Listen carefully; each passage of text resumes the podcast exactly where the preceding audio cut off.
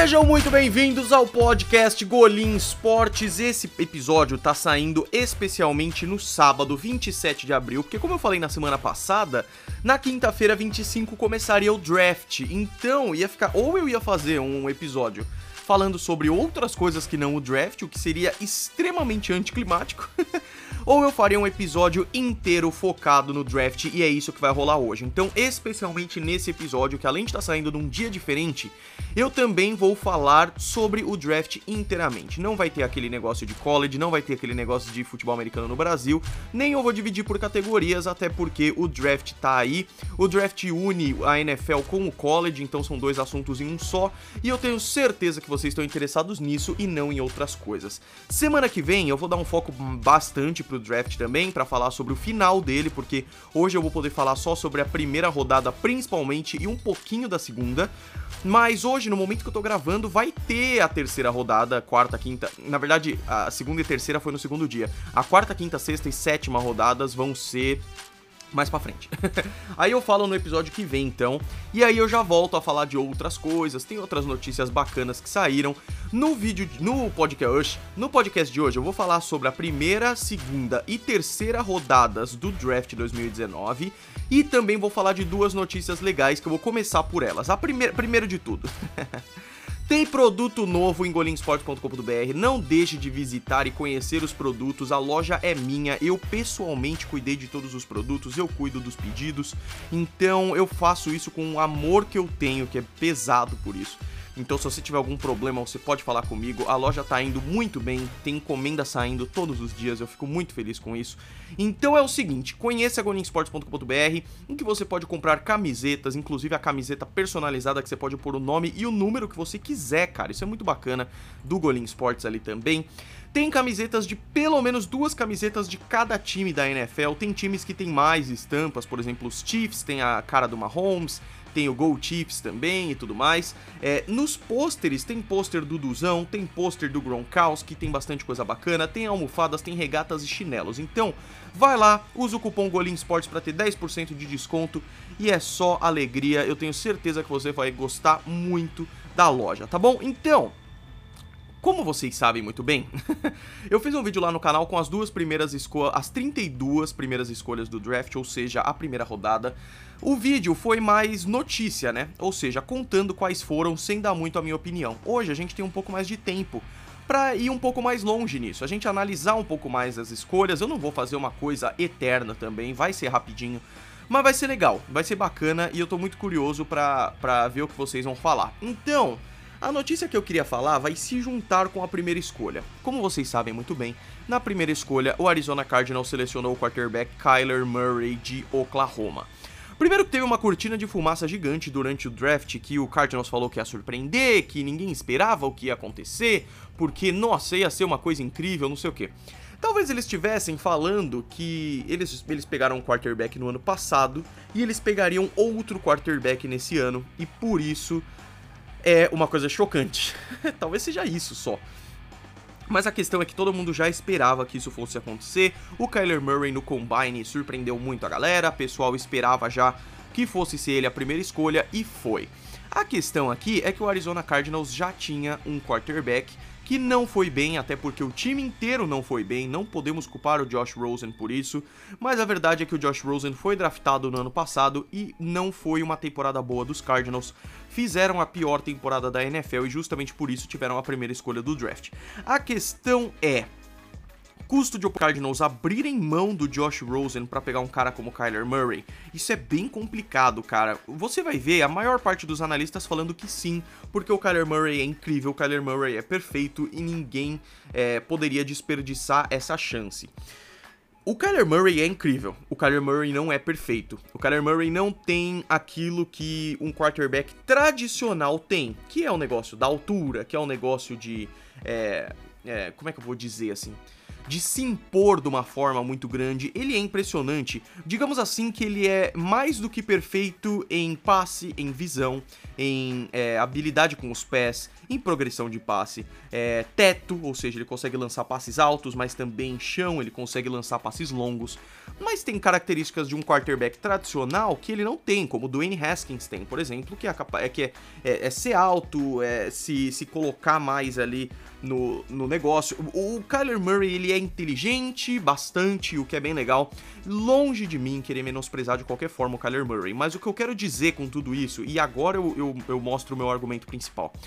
O ataque dos Cardinals vai ter que se ajustar ao Kyler Murray e não o Kyler Murray vai ter que se ajustar ao ataque dos Cardinals. É basicamente isso.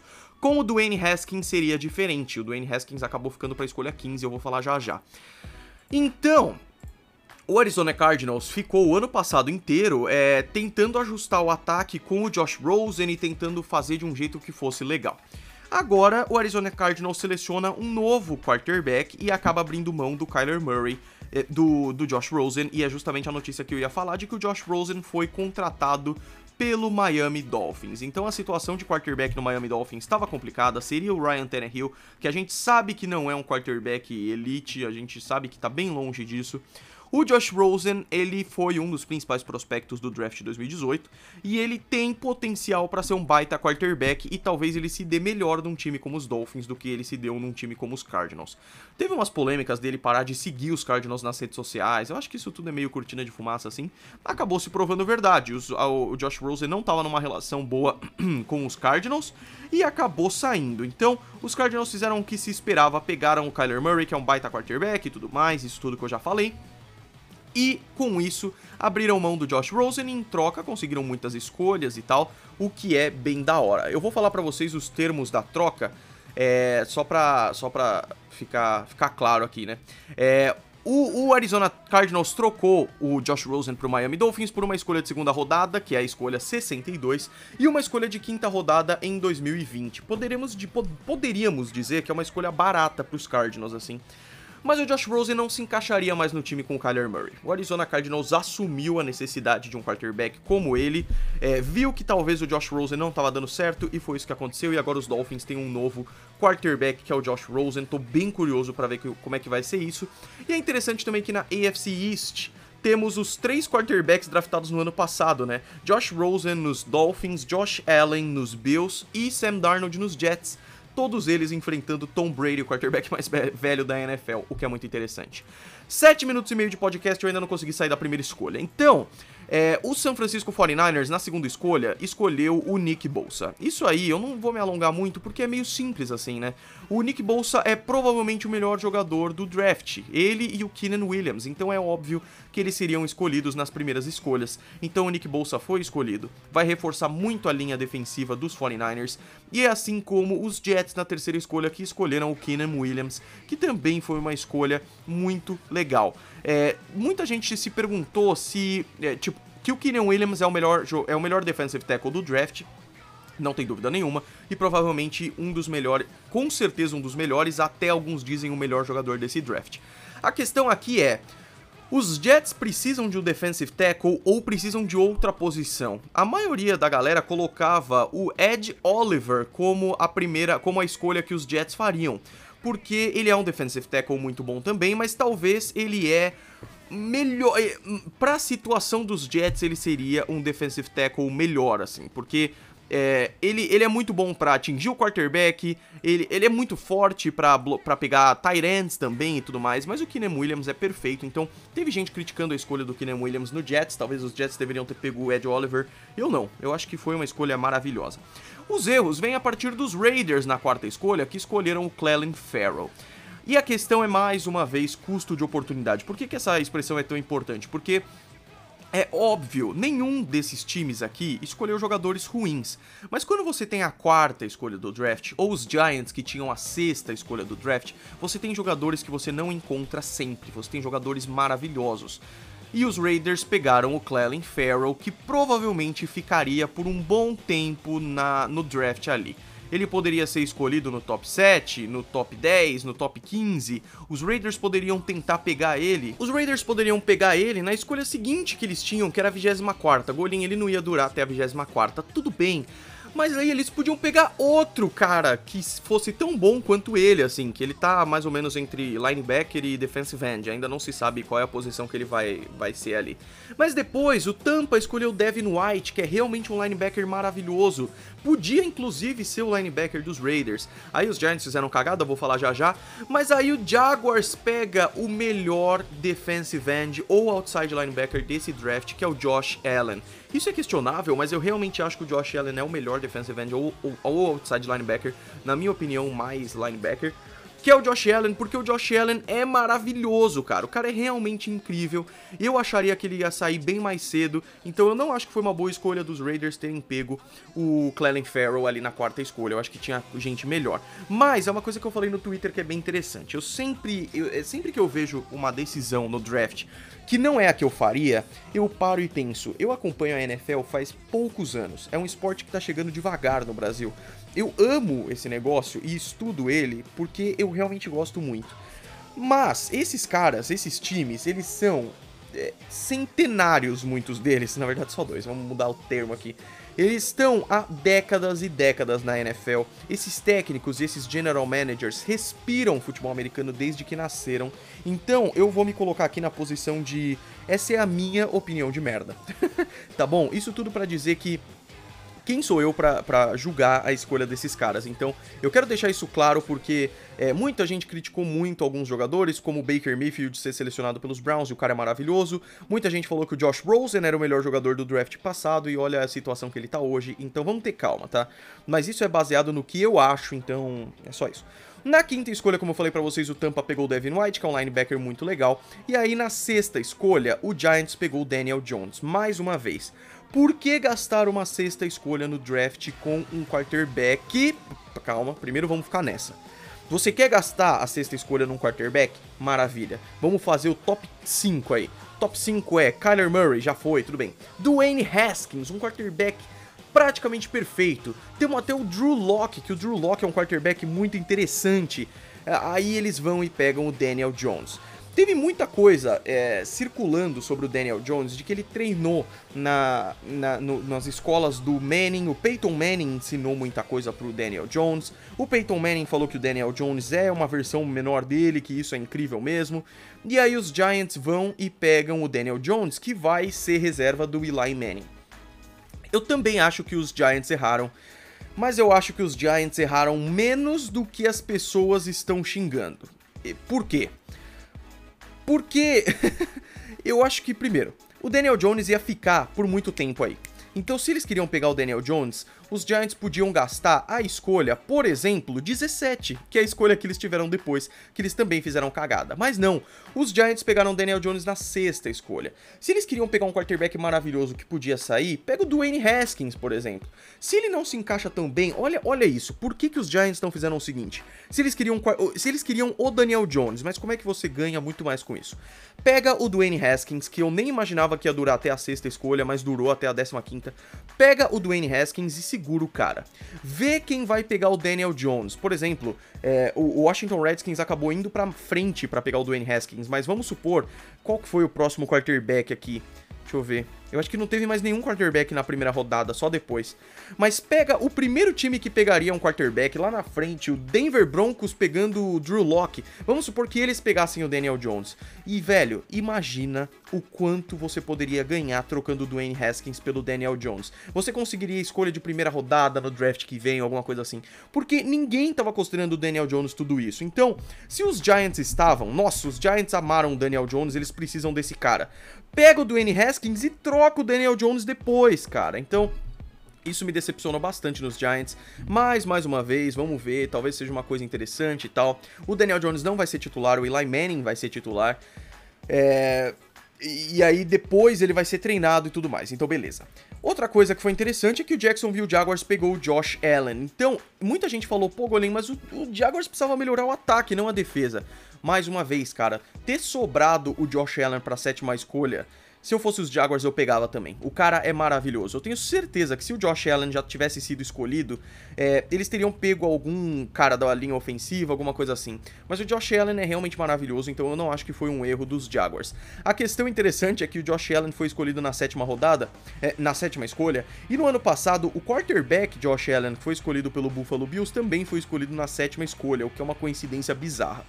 O Detroit Lions quis focar no seu ataque ali, dar mais uma opção pro Matthew Stafford e tudo mais, então pegaram o TJ Hawkinson, considerado o melhor tight end desse, dessa classe.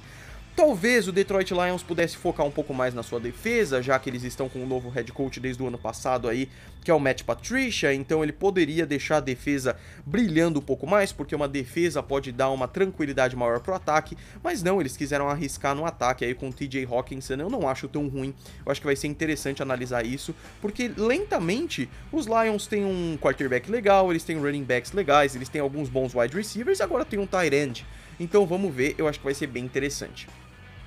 O Ed Oliver foi sobrando, sobrando, sobrando. O Buffalo Bills pegou ele no, na nona escolha, o defensive tackle de Houston aí. O cara é realmente maravilhoso e eu acho que os Bills fizeram mais uma vez. Sobrou no colo deles, eles não poderiam ter feito diferente, foi bem interessante. Assim como o Pittsburgh Steelers, que fez a escolha na frente, né, cara? Eles pegaram a escolha é, eles trocaram pela escolha de número 20, que era do Denver Broncos, é isso?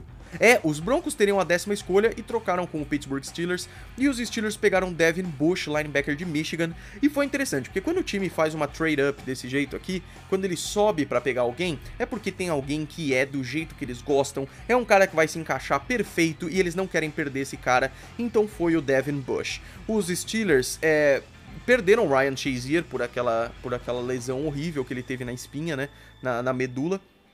E, e, ele vai voltar. Eu tenho, eu tenho muita fé de que ele vai voltar. Ele já tá conseguindo andar e pular e tal. Mas vai demorar. Então os Steelers precisavam de um linebacker com essa capacidade. E eles pegaram o Devin Bush, que é fenomenal. Achei muito bacana. Cincinnati Bengals pegou o Jonah Williams, offensive tackle, ou guard de Alabama. Ele é bem legal também. Mas eu não escolheria isso. Porque tem caras como Jawan Taylor, que saiu só na segunda rodada. Que eu acho que é melhor. Então eu acho que não foi tão legal. Mas os Bengals viram algo nesse cara que era maravilhoso maravilhoso, então tá ótimo. O Green Bay Packers chegou na 12ª escolha e escolheram Rashan Gary, defensive end, defensive tackle. Isso tá sendo bem é, polêmico, assim. Tem gente que falou que foi bem bacana, porque tava precisando de um defensive end, já que eles perderam o Clay Matthews, mas tem gente falando também que não era a melhor opção, já que o Rashan Gary provavelmente ia ficar muito tempo depois e o Green Bay Packers podia usar a sua escolha de número 21 para pegar ele, por exemplo. Então, é, eu não achei que foi tão legal. E depois da escolha que eles fizeram, eu também não gostei muito. Então, eu não acho que o Green Bay Packers fez o melhor draft da vida, tendo pego o Rashan Gary. O Miami Dolphins, por outro lado, eu acho que tá fazendo um draft maravilhoso, não só com a questão do Josh Rosen, mas tendo selecionado Christian Wilkins da Clemson, que eu acho que é um dos melhores defensive tackles também, e um cara que vai se encaixar muito bem ali no Miami Dolphins, então eu acho que foi bem bacana. Os Falcons pegaram um guard, que é o Chris Lindstrom, mais uma vez eu não acho que foi a melhor escolha, porque eles podiam ter pego outros jogadores muito bons e ter pego Chris Lindstrom mais pra frente. Eles tiveram, por exemplo, a escolha de número... Não, eles só tiveram na segunda rodada. Aqui, ó. Eles tiveram a escolha 31, por exemplo, em que eles pegaram o Caleb McGarry, offensive tackle. Eles podiam ter guardado o o Chris Lindstrom para pegar depois e ter pego outros jogadores maravilhosos. Porque na escolha 14 do draft, cara, não tinha saído do Dwayne Haskins. Eu, eu, não tô falando que os Falcons precisam de quarterback, mas é só pra vocês verem os jogadores fortes. Não tinha saído ainda o Noah Fant, que é outro end maravilhoso. Não tinha saído o Andre Dillard. Já que o. o o.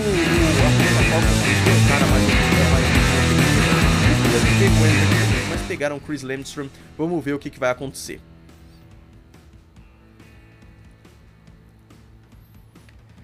Aí, 15 escolhas depois e o Dwayne Haskins ainda não havia sido, sido, escolhido por ninguém, o Washington Redskins foi lá e pegou o cara, e isso eu achei muito interessante, eu achei que foi uma excelente escolha, eu acho que seria muito bacana se o, o, o Washington Redskins tivesse feito isso, então eles pegaram o quarterback que é provavelmente o meu favorito desse draft aí, e pegaram o Dwayne Haskins, que acabou sendo o terceiro quarterback escolhido, já que os Giants pegaram Daniel Jones. Então foi bem interessante, eu acho que foi uma escolha bem legal. Eu tô bem curioso para ver o que, que o Washington Redskins vai fazer aí, porque eles estão sofrendo bastante, né, cara? Eles tinham Kirk Cousins, perderam, aí tinham Alex Smith também, que ainda é, mas eu não sei se ele vai continuar. E aí tem o Case Keenum também, então eu acho que os Redskins vão fazer a festa aí, pegar bastante escolha, pegar bastante jogador e acabar decidindo quem vai ser o melhor, mas eu não duvido que o senhor Dwayne Haskins seja o quarterback principal ainda esse ano. O Brian Burns foi selecionado pelos Panthers, defensive end, eu acho que vai ser bem interessante também por Carolina Panthers, eu acho que foi uma escolha bem legal. Na 17ª escolha, os Giants fizeram cagada de novo, pegando Dexter Lawrence, que é o tackle, né? Porque o Dexter Lawrence, como eu falei para vocês, tinha o Andrew Dillard aqui, que é muito bom, tinha outros jogadores maravilhosos e mais uma vez custo de oportunidade. Para que a 17ª escolha? Se você vai pegar o Dexter Lawrence. Não tô falando que ele é ruim, não tô falando nada disso, mas é custo de oportunidade mais uma vez. E eu sei que eu tô sendo repetitivo, mas é só para vocês entenderem. Minnesota Vikings na 18ª escolha pegou o Garrett Bradbury, que não foi... É, ele é um center guard e isso é bem interessante, assim. O, o, os Vikings precisavam desse cara. Os Vikings fizeram uma temporada 2017 maravilhosa e uma temporada 2018 bem mediana, com tudo que eles poderiam ter feito. Kirk Cousins, que é um bust aí, né? Todo mundo esperando que ele fosse maravilhoso e ele não foi, mas talvez com um center e com um guard melhor aí possa ser melhor. E o Garrett Bradbury era um dos bons aí. É, então eu acho que foi uma escolha bem bacana, não vou criticar não. O Tennessee Titans pegou um excelente defensive tackle que é o Jeff Jeffrey Simmons, o problema é que ele tem dois problemas. O primeiro problema é que é, ele sofreu um pouco com lesões, ele, ele rompeu o, o ligamento cruzado anterior, e isso é sempre complicado porque não sabemos se o cara vai voltar como ele era antes ou se ele vai ter reincidência de lesões e tudo mais. E o segundo problema do Jeffrey Simmons é o problema extra-campo de que ele agrediu uma mulher no high school. Isso teve uma polêmica bem grande, porque é, ele alegou que estava defendendo a irmã, mas nada disso se justifica, e aí no college também Falaram que a reputação dele é impecável, que o cara é muito bacana. Então, na melhor das hipóteses, isso nunca vai acontecer de novo. Mas o Tennessee Titans compra essa bagagem junto. Então, o Jeffrey Simmons é um jogador muito bom, mas tem esses dois problemas de lesão e de agressão que vão vir junto com ele aí. Na vigésima escolha, os Broncos, que para mim fizeram um dos melhores drafts, pegaram o Noah Fant, Tyrande de Iowa. Muitos consideravam ele o melhor Tyrande do draft, é, junto com o TJ Hawkinson, e é interessante porque os dois são da mesma faculdade. Os Broncos pegaram ele aí e eu achei maravilhoso. Faz tempo que os Broncos não têm um Tyrande bem legal, então essa é a chance deles aí. Eu acho bem bacana. E os Broncos assumiram assumiram para valer que vão focar no Joe Flacco como seu quarterback. Então por isso eles subiram aí para a vigésima escolha, trocaram com o Pittsburgh Steelers e pegaram uma excelente escolha e eu achei bem legal. O Green Bay Packers, eu acho que eles erraram de novo tendo pego o Darnell Savage, que é safety é, eu não acho que foi tão, tão bom assim, sabe? Mais uma vez, os Green Bay Packers com uma escolha de primeira rodada, 21 primeira, com um monte de jogador interessante aí, como mais uma vez eu falo do Andre Dillard, até o Titus Howard que foi escolhido pelo Houston Texans talvez fosse um pouco melhor, mas aí os Packers gastam essa 21ª escolha com o Darnell Savage, que ia estar disponível muito lá na frente, sendo que tinha tantos outros jogadores interessantes, mas é que os Packers perderam muitos jogadores importantes, assim, Ty Montgomery e tal, então eu acho que eles pensaram bastante nisso. Mesmo assim, não é uma escolha que me agradou muito. Vamos ver se eu quebro a minha cara.